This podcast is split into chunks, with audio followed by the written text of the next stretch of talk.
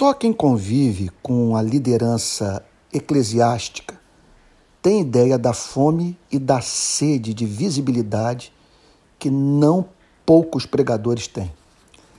Ser tido como grande expositor das Escrituras, eloquente, culto e articulado, é a meta de muitos.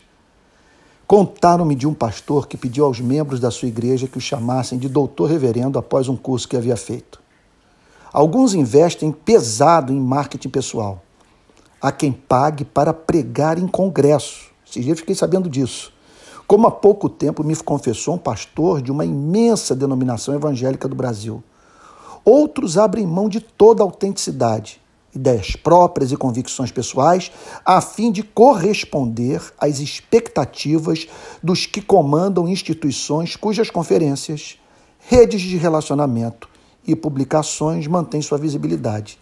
Essa é uma das tentações da religião. Não é raro alguém se aproximar da igreja e ser contaminado pela ânsia de poder. Num mundo no qual as ascensões nos âmbitos político, eclesiástico e social podem ser rápidas, por dispensar até mesmo o preparo formal para ocupar o púlpito de uma igreja e assumir os mais altos postos da denominação. A experiência de Cristo nos ensina que ninguém deveria desejar ser um grande pregador ou teólogo, mas sim almejar ser um grande amante de Deus e dos homens. Quando amamos, vemos nas Escrituras o que só pode ser enxergado por aquele cuja alma guarda afinidade com o espírito do Evangelho. Quando amamos, pregamos com originalidade. Quando amamos, pregamos deixando claro que nos interessamos pelas pessoas quando amamos, somos preservados dos atos falhos da vaidade. Quando amamos, pregamos com os olhos úmidos.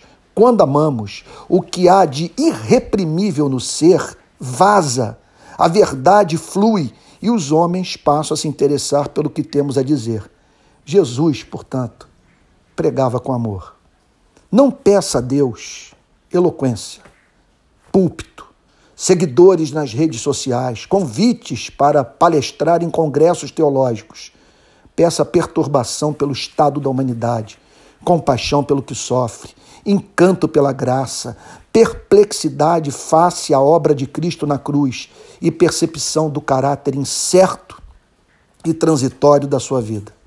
Nada mais triste do que ver um homem tornar-se, um jovem, tornar-se, especialmente o jovem, tornar-se membro de igreja, familiarizar-se com política eclesiástica, ambicionar postos na estrutura denominacional e deixar de ser o irmão mais novo da parábola do filho pródigo, transformando-se em um respeitável fariseu.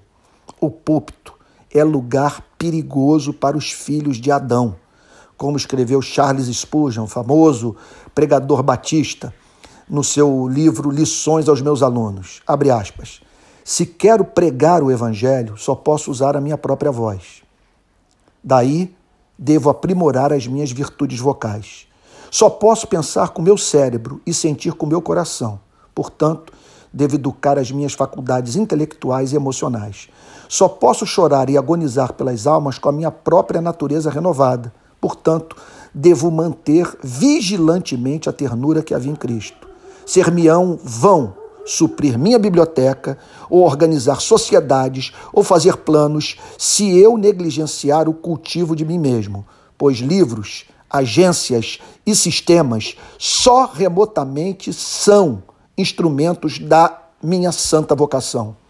Quando o pregador é pobre de graça, qualquer benefício permanente que poderia resultar do seu ministério em geral será fraco e completamente desproporcional ao que se poderia esperar.